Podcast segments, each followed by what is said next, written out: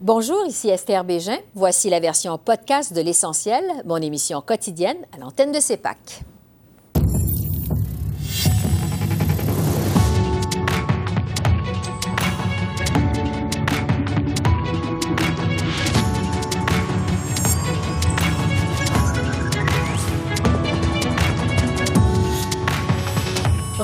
Recul partiel sur la taxe carbone en milieu rural. Pierre Poilièvre accuse Justin Trudeau d'être en mode panique. Notre panel d'analystes se prononce. Et ingérence étrangère, le Bloc québécois présente un projet de loi pour créer un registre des agents étrangers. Le chef Yves-François Blanchette est avec nous. Bienvenue à cette édition de l'essentiel. Le recul partiel du premier ministre Trudeau sur la taxe carbone en milieu rural fait réagir. Le gouvernement a annoncé jeudi qu'il suspend la tarification du carbone sur le mazout pour le chauffage domestique durant trois ans dans les provinces où ça s'applique. En moyenne, les consommateurs pourraient économiser jusqu'à 250 dollars par année. Cette suspension prendra effet dans deux semaines. Autre annonce, le remboursement partiel de la taxe carbone destinée aux communautés rurales sera doublé également. En visite à Terre-Neuve, le chef conservateur a affirmé que Justin Trudeau est en mode panique en raison de sa chute dans les sondages. Qu'est-ce qui a causé Justin Trudeau à faire volte-face sur la taxe carbone? C'est qu'il est en train de chuter dans les sondages et que Pierre Poilievre et les conservateurs de gros bon sens sont en train d'avoir des grands rassemblements à, travers le Canada atlantique pour contrer le taxe Trudeau. Donc c'est ça, c'est sa carrière politique. Ce n'est pas le coût de la vie, c'est le coût des votes qui a causé Justin Trudeau de faire vote-face. Et là-dessus, euh, je retrouve notre panel d'analystes, Farouk Karim, Marc-André Leclerc, Marie Montpetit et Gilles Duceppe. Bonjour à vous quatre. Bonjour Esther. Donc, euh, recul partiel sur la taxe carbone. Le premier ministre Trudeau a annoncé ça en fin de journée euh, jeudi. Ça en a surpris plusieurs. Farouk, est-ce que ça vous semble une décision improvisée? Je ne sais pas si la décision en tant que telle est improvisée, parce que je crois qu'elle fait suite à des pressions dans le caucus même à l'interne. On, se rappelle qu'à l'ouverture de la session parlementaire, les libéraux avaient eu un le caucus. M. Trudeau avait passé un mauvais sapin entre avec ses propres personnes, hein, le, lui disant qu'il nous manque, il nous manque des munitions pour aller euh, convaincre les gens, notamment sur le coût de la vie. Donc sur là-dessus, je ne sais pas si c'est improvisé. Par contre, ce qui est manifeste, c'est que la politique environnementale, elle, semble maintenant être improvisée. M. Trudeau s'est fait élire sur une taxe carbone, a acheté un pipeline ensuite, n'a pas, malgré sa promesse électorale, arrêté de subventionner l'énergie fossile et aujourd'hui crée des exceptions à sa propre taxe carbone. Et ça, ça sent l'improvisation. Oui. Euh, Marc-André Leclerc, euh, sa décision est tombée alors que Pierre Poilièvre a organisé un grand rassemblement justement pour abolir la taxe carbone en Atlantique. Euh, comment vous analysez cette décision de M. Trudeau? Ben, je, je, pense que M. Trudeau là, sent la pression euh, dans son caucus, également voit les sondages. Il y a plus d'une trentaine de sondages, Esther, là, depuis le mois de mai, qui met les libéraux euh, en deuxième position, avec plusieurs points derrière Pierre Poliev et les conservateurs. Donc, c'est un peu une réaction à ça.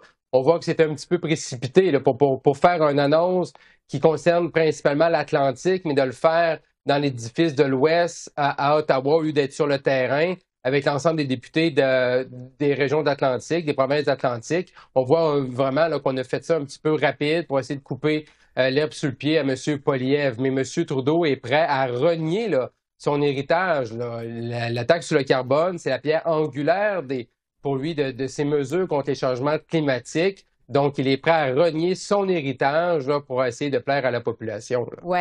Euh, Marie, euh, Marc-André et Farouk parlent de pression au sein du caucus, mais quand même, on peut imaginer que c'est dur à avaler pour son ministre de l'Environnement, M. Guilbeault, là.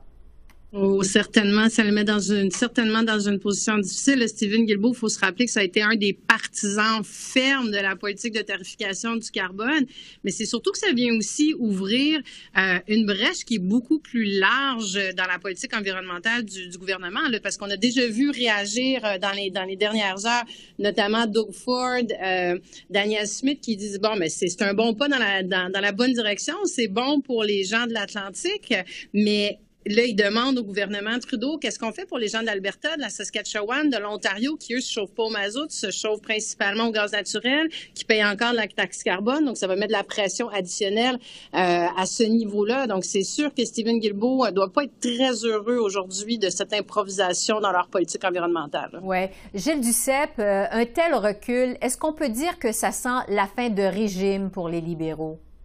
Ah, difficile à, dire. Précisons cependant que la taxe carbone ne s'applique pas au, Québec, là, malgré les prétentions de M. Poilievre. Euh, deuxièmement, euh, je pense pas que la NPD va proposer une motion de non-confiance ou voterait euh, pour que les libéraux perdent le pouvoir. Le prochain budget en mars ou avril sera très important. Est-ce que M. Trudeau demeure à chef? Sinon, il n'y a personne qui se pointe à l'horizon du côté des libéraux. Euh, D'ici ce temps-là, est-ce qu'il y aura d'autres arguments de, de M. Poliev qui, qui, qui euh, ces arguments, ils utilisent très tôt, très tôt. Euh, dans une campagne électorale, ça aurait pu porter fruit. Mais là, il risque de se faire démolir un par un sur plusieurs sujets. Or, euh, on, on, verra, mais moi, je pense pas qu'il y aura d'élection tout au moins avant l'automne prochain. Et, et, les choses peuvent changer très vite en politique. J'ai vécu ça, moi. Oui, et le scénario le plus probable, c'est l'automne 2025. Euh, donc, euh, ça reste à voir, effectivement. Il y a encore beaucoup de temps euh, d'ici là. Euh, un autre sujet qui pourrait paraître comme un recul, on a appris cette semaine que le gouvernement Trudeau, toujours, songe à plafonner ses cibles en immigration. Il semble que c'est la crise du logement qui force, à Ottawa, qui force Ottawa à revoir comme ça sa cible d'un demi-million d'immigrants par année.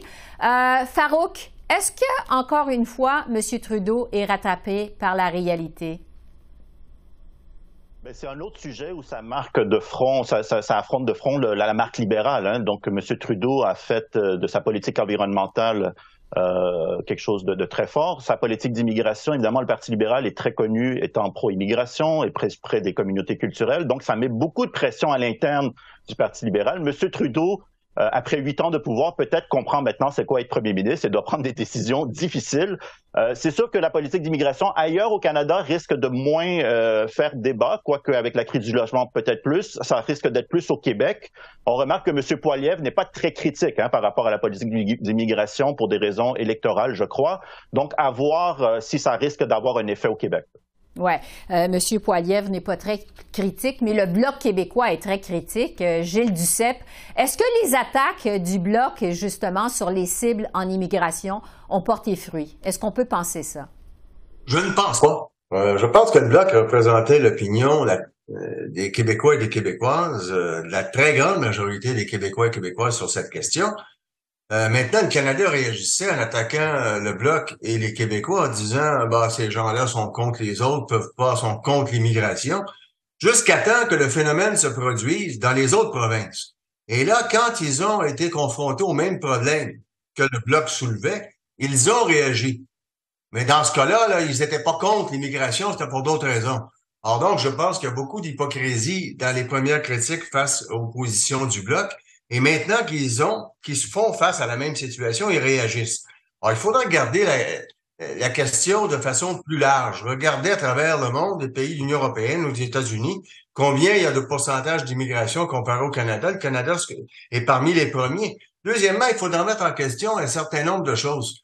Moi, je pense que quand on va chercher des infirmières en Afrique ou en Haïti, ben, on affaiblit ces pays-là. Je suis pas contre la venue d'Haïtiens ou d'Africains au Québec et au Canada, mais je suis contre le fait qu'on leur enlève euh, des gens qui sont essentiels là-bas, alors qu'on devrait même donner un plus gros pourcentage de notre PIB pour aider ces pays à se développer et pas leur enlever les gens qui sont essentiels à leur fonctionnement. Regardez le cas d'Haïti aujourd'hui, c'est ça qui s'est passé depuis 20 ans. Ouais. Euh, il faut préciser que le gouvernement parle de stabiliser ses cibles en immigration et peut-être même éventuellement réduire ses cibles après 2025. Euh, évidemment, la décision n'est pas encore prise. On dit qu'il y a des tiraillements au sein du Conseil des ministres. Euh, Marie, justement, vous avez déjà été ministre au sein de gouvernement. Jusqu'à quel point ça place M. Trudeau dans une position délicate, vous pensez? Je, je, pense qu'il se nuit à lui-même dans ce dossier. C'est sûr qu'il y a eu beaucoup de, de, pression au cours des dernières années pour augmenter les seuils d'immigration, pour répondre à la pénurie de main-d'œuvre. C'est comme si la crise du logement venait amener complètement un autre éclairage. Mais le gouvernement Trudeau, je pense, va payer un peu le prix de son manque de planification parce que, tu sais, je veux dire, pour, pour, euh, pour soutenir, dans le fond, l'augmentation des seuils d'immigration, l'arrivée de nouveaux immigrants, encore faut-il planifier l'ensemble des services. Donc, on le voit là, au cours des derniers mois, on a parlé beaucoup de la pression sur les services publics en éducation, en santé. C'est un débat qui revient beaucoup euh, au Québec notamment, mais toute la crise du logement également. Donc, il y a quelque part où il va devoir trouver la, la fine ligne dans ce dossier-là, mais comme le disait Faro, qu'il en a tellement fait euh, un des phares de ces, de ces politiques gouvernementales que là, ça sent encore un, un, une certaine improvisation, un manque de planification. Donc, ça va l'affaiblir, mais c'est sûr qu'il doit y avoir des dissensions au sein même du caucus euh, du Conseil des ministres euh, libéral, en fait, entre ce qui devrait être fait, ce qui doit être fait, ce que la population voit, ce que la population ressent aussi, puis comment faire un équilibre entre cette pénurie de main-d'œuvre et justement toute cette pression-là sur les services publics et sur le logement. Oui, vous parlez d'une fine ligne. Il y a aussi tout le milieu des affaires qui demande plus d'immigrants pour faire face à la pénurie de main-d'œuvre. Marc-André, qu'est-ce que vous en pensez?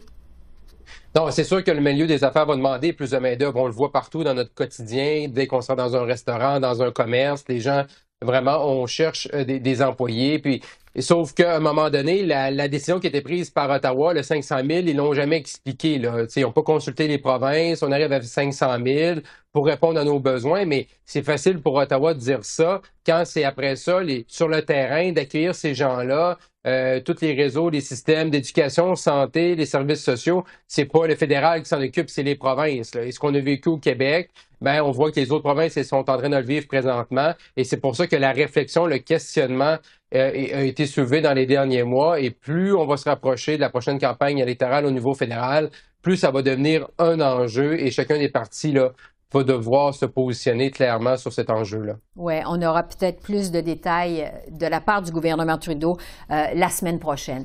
Euh, je termine avec vous sur la scène provinciale parce qu'au Québec, vraiment, on a assisté à une sortie publique, je dirais, spectaculaire cette semaine de six anciens premiers ministres qui ont critiqué ouvertement la réforme de la santé du ministre Christian Dubé. En fait, ils en ont contre le fait qu'on veut regrouper les hôpitaux et les, les établissements universitaire en une seule agence. Euh, Gilles Duceppe, je commence avec vous parce que c'est très rare que ça arrive. Je suis curieuse de savoir qu'est-ce que vous pensez euh, de cette sortie des anciens premiers ministres du Québec? Ben, c'est la deuxième fois que ça arrive. La première fois, c'est en 2020, quand euh, les six mêmes anciens premiers ministres ont demandé que les compagnies à charte fédérale soient assujetties à la charte de la langue française au Québec, la loi 101. Euh, je pense que c'était utile que cette sortie, parce qu'on demande aux citoyens, citoyennes de, de, se prononcer sur les différents enjeux euh, dans notre société. Or, ce sont des citoyens et citoyennes. Euh, ils connaissent un peu ça. Or, euh, se taire, moi, je pense que ce serait une erreur. Cela étant dit, est-ce que l'ensemble de la réforme du B est mauvaise? Non.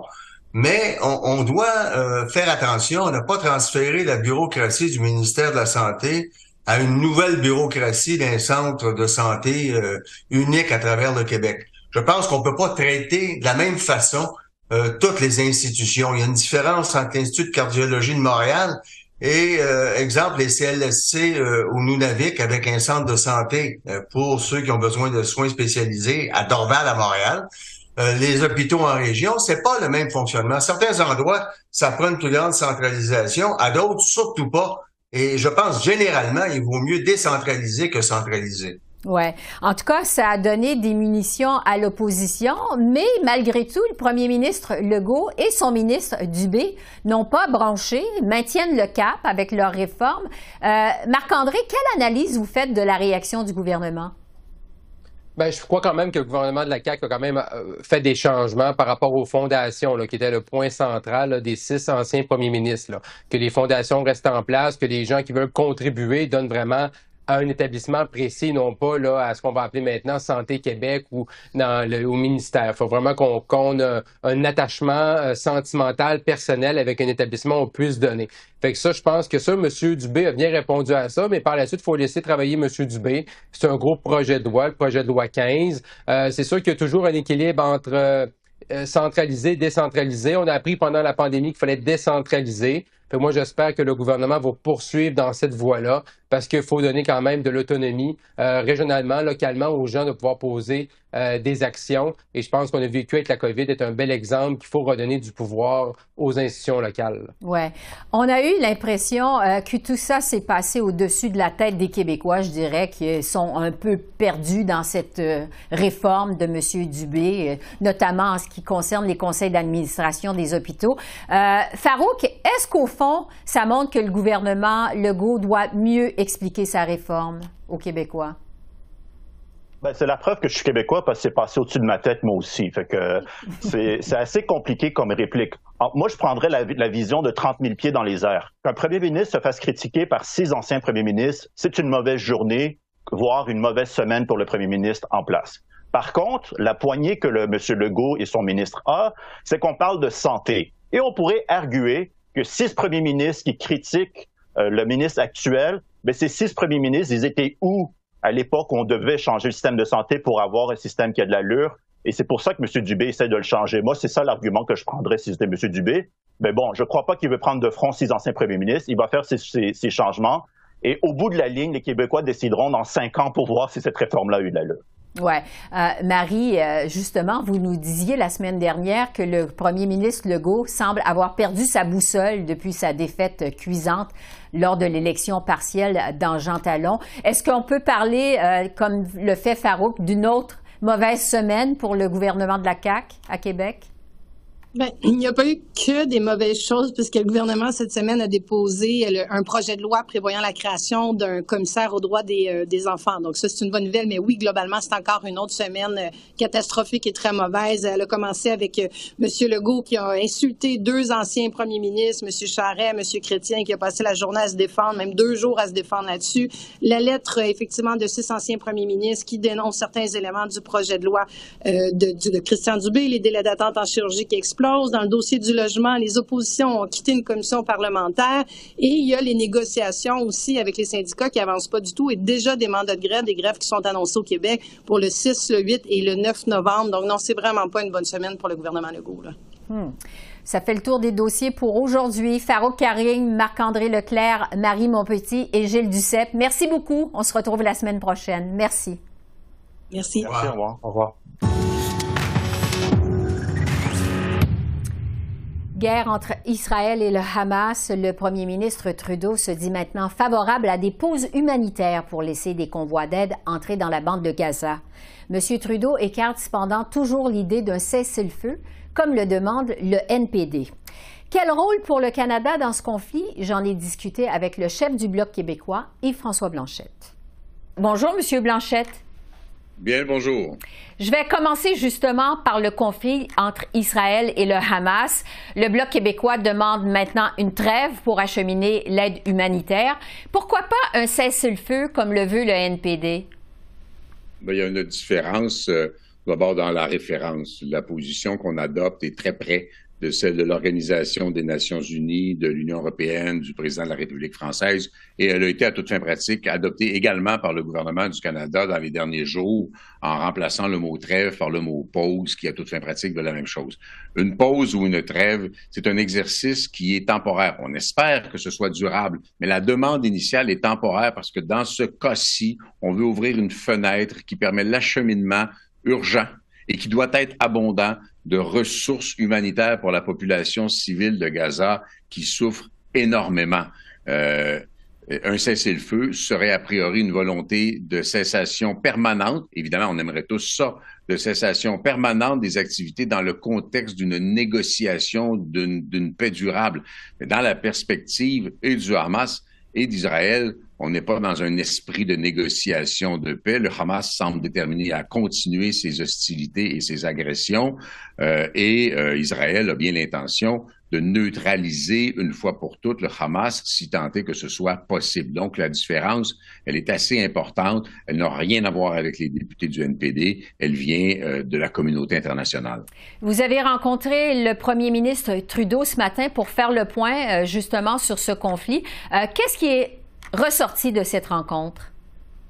D'abord, on avait, depuis le début, on a mis deux grosses positions de l'avant. La première, c'est la trêve humanitaire, donc comme un cessez-le-feu, mais éminemment temporaire, avec aussi euh, le maintien de zones d'acheminement de l'aide humanitaire par la suite, ce qui est compliqué dans un tout petit territoire comme la bande de Gaza, où les tirs euh, peuvent pas être si précis. Donc ça, ça c'est un problème réel.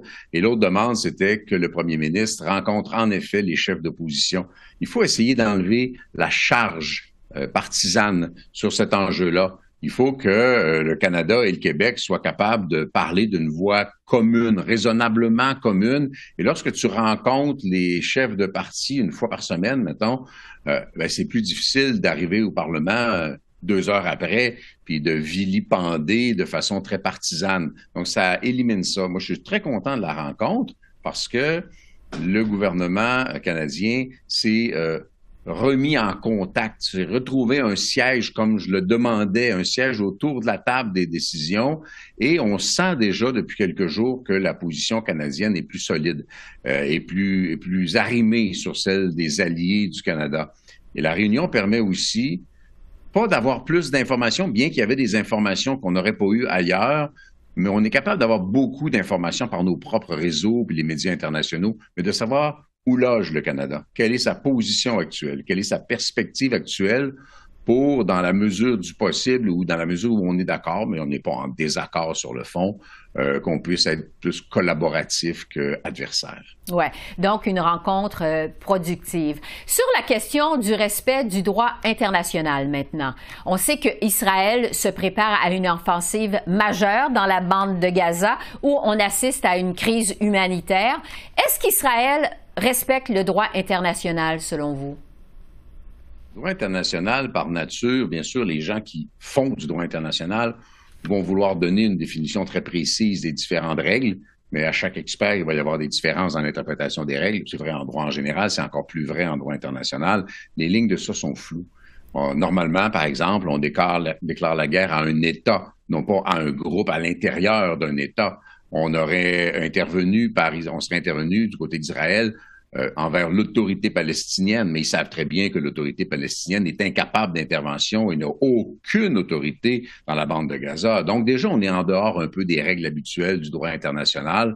Euh, et si on voulait appliquer ça de façon sévère, on dirait à Israël, tu dois euh, prendre acte de l'assassinat cruel de centaines de citoyens et ne rien faire parce que c'est dans un autre territoire. Donc, évidemment, il y a des nuances qui doivent être apportées. Mais ma crainte, c'est que la colère, la colère des Israéliens soit telle que les considérations humanitaires, pourtant fondamentales, euh, pas, ne soient pas reçues avec toute l'importance qu'elles ont euh, du côté du gouvernement Netanyahou et que ça donne une tentation d'aller plus loin que ce que la situation commande. Et ça, j'ai un peu peur. Je pense que notre travail doit être, et moi j'ai l'intention de m'engager dans ce sens-là, de convaincre, de convaincre Israël, oui, de disposer du Hamas, de neutraliser le Hamas, de démanteler le Hamas, si tant est que ce soit possible, parce que ça va être long, difficile et coûteux, incluant en termes de vies humaines, incluant du côté d'Israël.